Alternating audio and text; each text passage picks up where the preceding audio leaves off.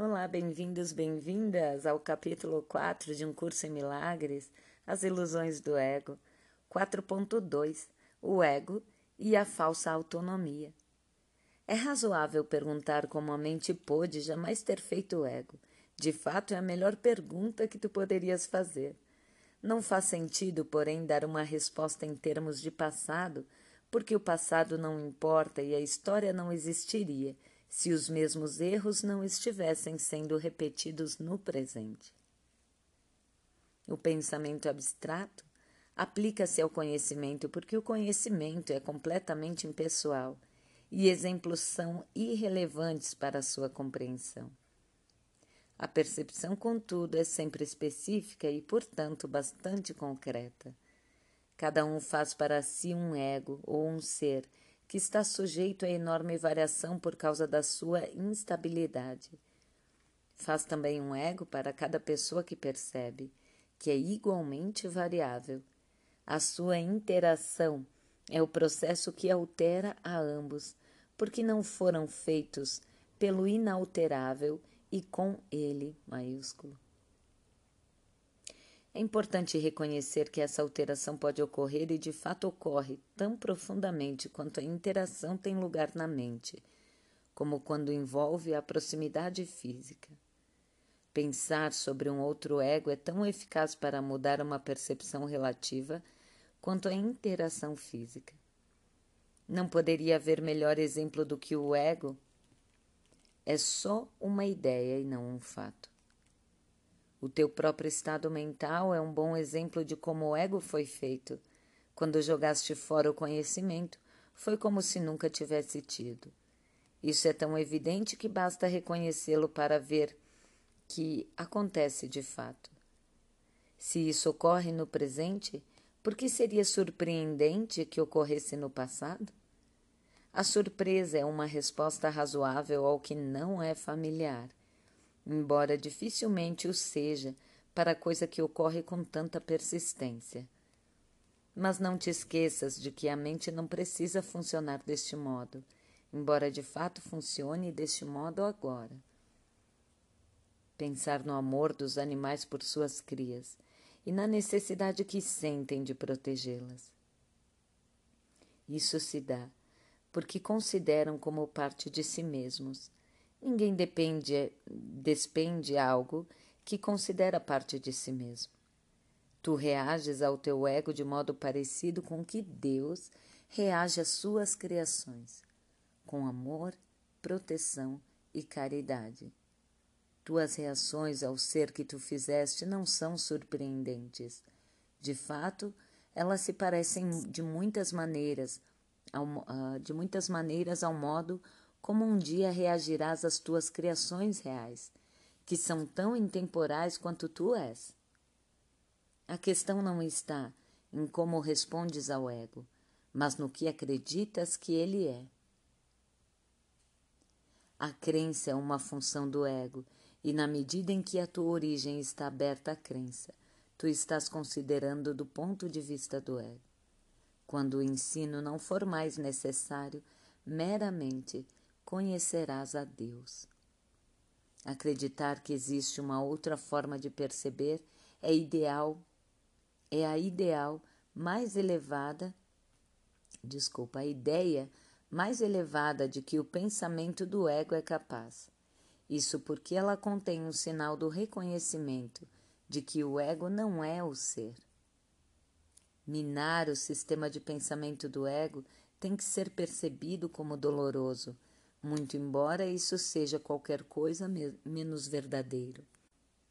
Os bebês gritam com fúria quando tu lhes tiras uma faca ou uma tesoura, embora eles possam muito bem causar dano a si mesmos caso tu não o faças. Neste sentido, ainda és um bebê. Tu não tem nenhum senso real de autopreservação e é provável que decidas que precisas exatamente daquilo que mais te feriria. Entretanto, reconheça-o ou não agora, concordaste em cooperar no esforço de tornar-te ao mesmo tempo inofensível e inofensivo e útil. atributos que necessariamente vão juntos. Tuas atitudes, mesmo em relação a isso, são necessariamente conflitadas, porque todas as atitudes são baseadas no ego. Isso não vai durar. Sê paciente por algum tempo e lembra-te de que o resultado é tão certo quanto Deus. Só aqueles que têm um senso de abundância real e duradouro podem ser verdadeiramente caridosos. Isso é óbvio quando consideras o que está envolvido. Para o ego, dar qualquer coisa implica em que terás que ficar sem ela. Quando associas dar com sacrifício, só dás porque acreditas que estás de algum modo conseguindo algo melhor e, portanto, podes ficar sem o que estás dando. Dar para receber é uma lei do ego, da qual não se pode escapar. E ele sempre avalia a si mesmo em relação aos outros ego.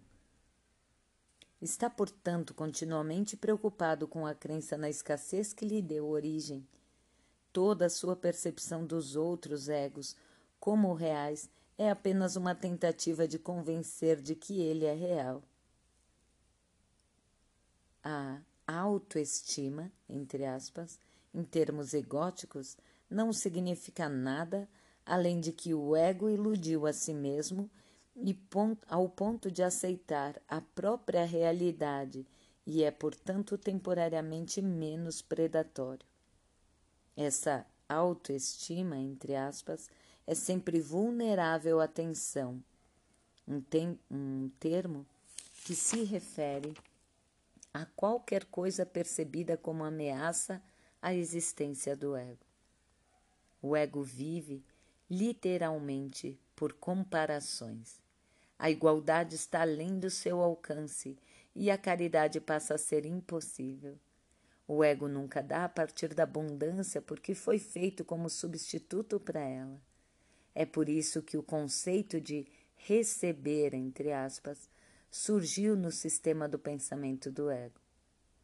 Os apetites são mecanismos para receber, representando a necessidade do ego de confirmar a si mesmo. Isso é tão verdadeiro dos apetites do corpo quanto das, das chamadas necessidades mais elevadas do ego, entre aspas. Na origem, os apetites do corpo não são físicos, o ego considera o corpo como a sua casa e tenta satisfazer-se através do corpo.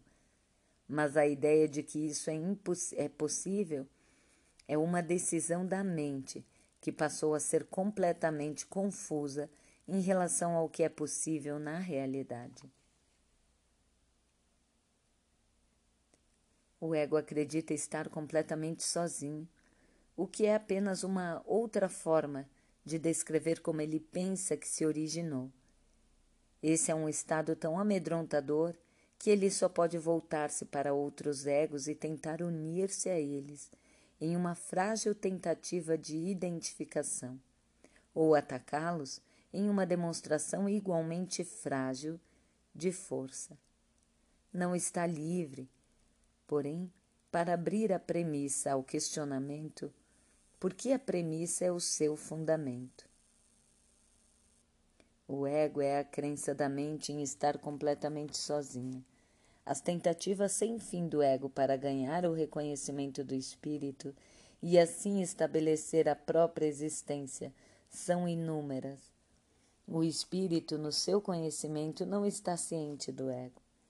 Ele não o ataca, simplesmente não pode concebê-lo de forma alguma embora o ego, do mesmo modo, não seja ciente do espírito. De fato, percebe a si mesmo como se estivesse sendo rejeitado por algo maior do que ele. É por isso que a autoestima em termos do ego não pode deixar de ser delusória. As criações de Deus não criam mitos, muito embora o esforço criativo possa ser voltado para a mitologia. Porém, só pode fazê-lo sob a condição. O que ele faz já não é criativo. Os mitos estão inteiramente ligados à percepção e são tão ambíguos na forma e tão caracteristicamente bons e maus, entre aspas, por natureza, que o mais benevolente entre eles não está isento de conotações amedrontadoras. Mitos e mágica estão intimamente associados, já que os mitos usualmente se relacionam às origens do ego e a mágica aos poderes que o ego atribui a si mesmo. Os sistemas mitológicos, em geral, incluem alguma descrição da criação, entre aspas, e associam a isso a sua forma particular de mágica, assim chamada, abre aspas, luta pela sobrevivência, fecha aspas. É somente a batalha do ego para preservar a si mesmo e a sua interpretação do seu próprio começo. Esse começo é usualmente associado ao nascimento físico, porque é difícil manter que o ego existia antes desse ponto no tempo. As pessoas orientadas para o ego, abre aspas, de forma mais religiosa, fecha aspas, podem acreditar que a alma existia antes e vai continuar a existir após um lapso temporário na vida do ego. Alguns até mesmo acreditam que a alma será punida por esse lapso. Contudo, a salvação não se aplica ao espírito, que não está em perigo e nem precisa ser resgatado. A salvação nada mais é senão a mentalidade certa, que não é a mentalidade una, que é própria do Espírito Santo mas tem que ser atingida antes que a mentalidade una seja restaurada. A mentalidade certa conduz de modo automático ao próximo passo, porque a percepção certa é uniformemente isenta de ataque e, portanto, a mentalidade errada é obliterada. O ego não pode sobreviver sem julgamento e, em consequência disso, é deixado de lado. A mente, nesse caso, tem apenas uma direção, em cujo rumo pode se mover. A sua direção é sempre automática, porque não pode fazer coisa alguma que não seja ditada pelo sistema de pensamento ao qual adere. Não se pode enfatizar com demasiada frequência que corrigir a percepção é meramente um expediente temporário só é necessário porque a percepção equivocada é um bloqueio para o conhecimento, enquanto a percepção acurada é um ponto de apoio em sua direção. Todo o valor da percepção certa está na realização inevitável de que toda percepção é desnecessária. Isso remove o bloqueio inteiramente. Tu podes questionar como isso é possível enquanto aparentas estar vivendo neste mundo. Essa é uma questão razoável. Contudo, tens que ser cuidadoso para compreendê-la realmente. Quem é o tu, entre aspas, que está vivendo neste mundo? O espírito é imortal e a imortalidade é um estado constante é tão verdadeira agora como sempre foi e sempre será, porque não implica em absolutamente nenhuma mudança. Não é um contínuo e não é compreendida por ser comparada a um oposto. O conhecimento nunca envolve comparações. Essa é a sua principal diferença em relação a todas as outras coisas que a mente pode empreender. Olá, sou Vera Lúcia Long e a gente vai refletir um pouco sobre esse, esse trecho do livro. E é muito legal falar sobre isso, né? A falsa autonomia do ego. Então a gente acredita num papel que percebemos, né? Uma percepção de nós mesmos, que a gente acredita ter surgido quando nascemos, e que acabe, acabará quando morrermos, ou como ele mesmo diz aqui no texto, alguns religiosos podem imaginar que esse tempo começa antes e talvez se siga depois, mas ainda com uma percepção. E uma percepção equivocada.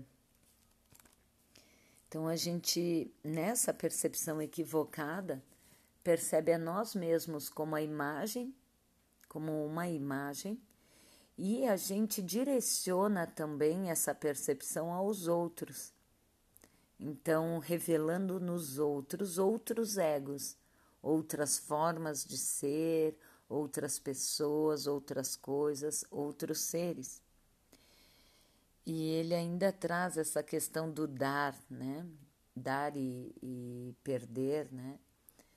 essa, esse conceito que nós temos de dar, ser perder, ou dar para barganhar algo melhor, né? E a gente só age assim dessa forma porque acreditamos em egos, egos separados. Então acredito no meu ego, no teu ego e na coisa em si, na percepção da coisa em si. Ah, então é por isso que a gente está envolto nesse conceito de que dar é perder algo, né? Ou dar é ficar ausente de algo.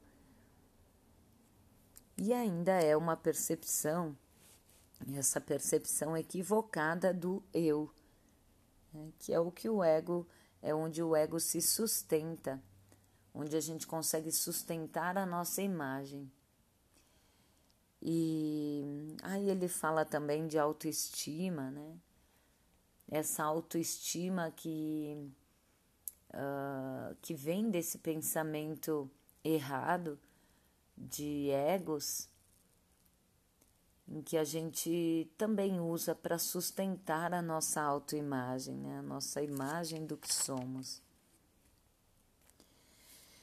Então, agora ele começa a trazer a percepção certa muito embora, como ele diz, ainda é uma percepção, ainda não é a noção de unicidade perfeita, mas é um caminho para que a gente possa escolher voltar para casa, né? Vamos dizer assim, voltar à plenitude perfeita, à unidade perfeita. A gente começa então traduzindo os nossos pensamentos egóticos, os nossos pensamentos errados, as nossas projeções para fora, para reconhecimento delas. E a partir daí a gente uh, embarca, vamos dizer assim, numa caminhada de pensar certo, né? pensar uh, a partir do professor certo? Que é o professor que corrige as imagens que a gente faz. Então, toda vez que eu sentir raiva de alguém, aparentemente fora de mim, porque eu acho que essa pessoa está me ferindo, está sendo injusta comigo, está mentindo para mim. Ou ao contrário também, toda vez que eu me julgo, me condeno e me acho não merecedora e fico deprimido, deprimida, por achar que eu estou. Uh, que eu não estou fazendo por merecer algo a alguém ou alguma coisa, ou ai, sendo todo o meu potencial e tudo mais, né? Que a gente engendra aí como culpa pessoal. Eu trago a presença do Espírito Santo para que faça correção. Não há como alguém me ferir porque não há outro. Não há como eu ferir de fato ou me ferir, porque não há outro. Tudo que eu faço ao outro, eu faço a mim mesmo. Tudo que eu percebo como sendo feito a mim, eu mesmo fiz. E a gente vai trazendo essa percepção ainda sendo, ainda que sendo uma percepção, mas uma percepção que vai sendo corrigida e trazendo, sendo trazida a luz da verdade. Então eu abro espaço para a presença, para o momento e para os fatos. Eu começo a reconhecer a plenitude. Em breves instantes, a completude do que eu sou, sem as imagens.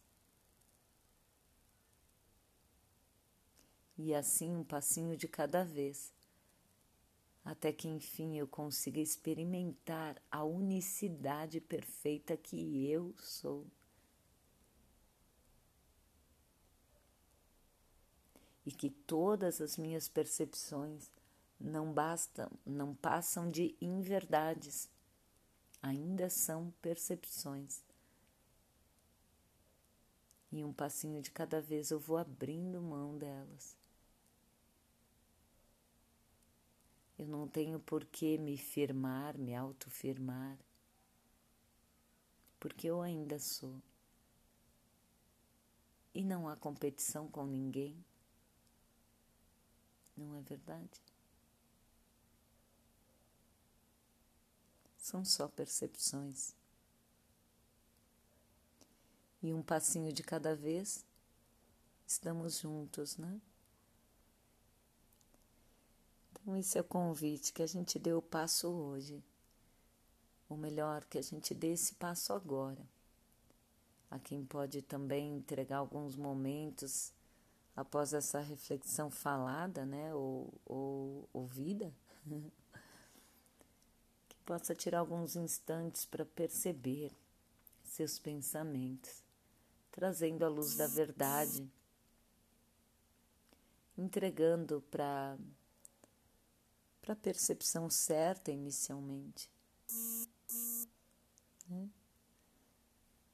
E sem pressa nenhuma, sem desejo por chegar a lugar algum, só no instante presente, trazendo a luz da consciência. Seu convite. Até breve.